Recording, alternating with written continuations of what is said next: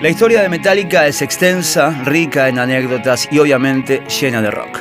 Este podcast es una adaptación en audio del libro Nacer, Crecer y Morir de Metallica, volumen 1, escrito por Paul Branigan e Ian Wingwood, editado en Argentina por la editorial Malpaso y realizado con permiso y colaboración de la misma. Parte 21 Hit the Lights. Sin título, aunque a menudo denominada erróneamente como Power Metal, el demo de cuatro temas de Metallica incluía dos composiciones de Mustaine, Jump in the Fire y The Mechanics, y dos originales de Leather Charm, remodeladas, Hit the Lights y Motor Breath. Una grabación tosca en la que las cuatro canciones lograban captar la energía en crudo de la banda y este demo quedó en el recuerdo por contener algunas de las peores voces y de las letras más abominables jamás grabadas en una cinta. Para ser justos con Hetfield, él había sido el primero en exteriorizar sus dudas sobre sus habilidades como cantante meses antes de la grabación. Esta incomodidad se agrava cuando uno se detiene a escuchar las letras que le había suministrado Mustaine la primera versión, grabada de Jump in the Fire, es un agravio completo gracias a la poesía fálica de Mustaine, con un narrador que nos habla de mover las caderas en círculo, mientras confiesa su deseo de arrastrar tu cuerpo hasta mi cintura para notar lo bien que encaja. A pesar de toda esta falta de gracia, la banda seguía tomando impulso. Un par de trabajos entre mayo y agosto dejó siete entradas en el diario de Ulrich. En la primera de estas, el 2 de agosto, siendo las estrellas de la velada en el Troubadour, James Hetfield por primera vez se agarró a las piñas con el baterista. Paradójicamente, se había tratado de una de las mejores actuaciones de Metallica hasta la fecha.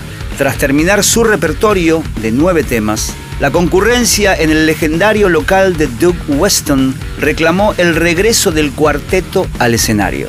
El problema, no obstante, era que la banda no se había preparado nada, nada para algo semejante y no sabían qué tocar.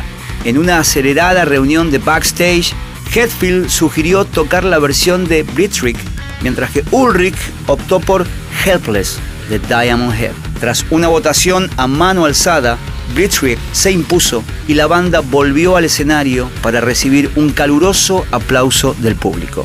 Pero con Hetfield acercándose al micrófono, Ulrich, en un claro desafío a los principios de la democracia, comenzó a marcar el ritmo para Helpless. Completamente tomado por sorpresa, el cantante más vergonzoso del universo siguió como pudo con la letra, mientras su cara se encendía de vergüenza. Cuando la canción llegó a su final, con más pena que gloria, Hetfield volvió a la parte de atrás del escenario, le arrojó la guitarra a Ulrich y le dio al baterista un derechazo en el estómago. En otros aspectos, sin embargo, el ocasionalmente fragmentado cuarteto parecía progresar con más calma. A las tres semanas de la publicación de Metal Massacre de Brian Slagel, una recopilación que dejaba al desnudo el cisma latente entre Metallica y bandas coetáneas como Rat, Beach y Malice, los cuatro volvieron a encontrarse en un estudio, esta vez a instancias del emprendedor del punk rock Kenny Kane. Este le había comentado a Ulrich que la pujante discográfica Rusher Records de Anaheim le había dado un sello propio y quería que Metallica fuera su primer nombre en nómina. El baterista no tardó en reservar cita para el 6 de julio en unos estudios de Orange County llamados Chateau East, donde el grupo plasmó las siete canciones que había escrito hasta entonces. Hit the Lights, The Mechanics, Motor Breath, Seek and Destroy, Metal Militia, Jump in the Fire y Phantom Lord un significativo salto de calidad frente a la desigual power metal. Esta grabación era crujiente, afilada e iracunda, la obra de una banda que empezaba a encontrar una voz y un espacio propio.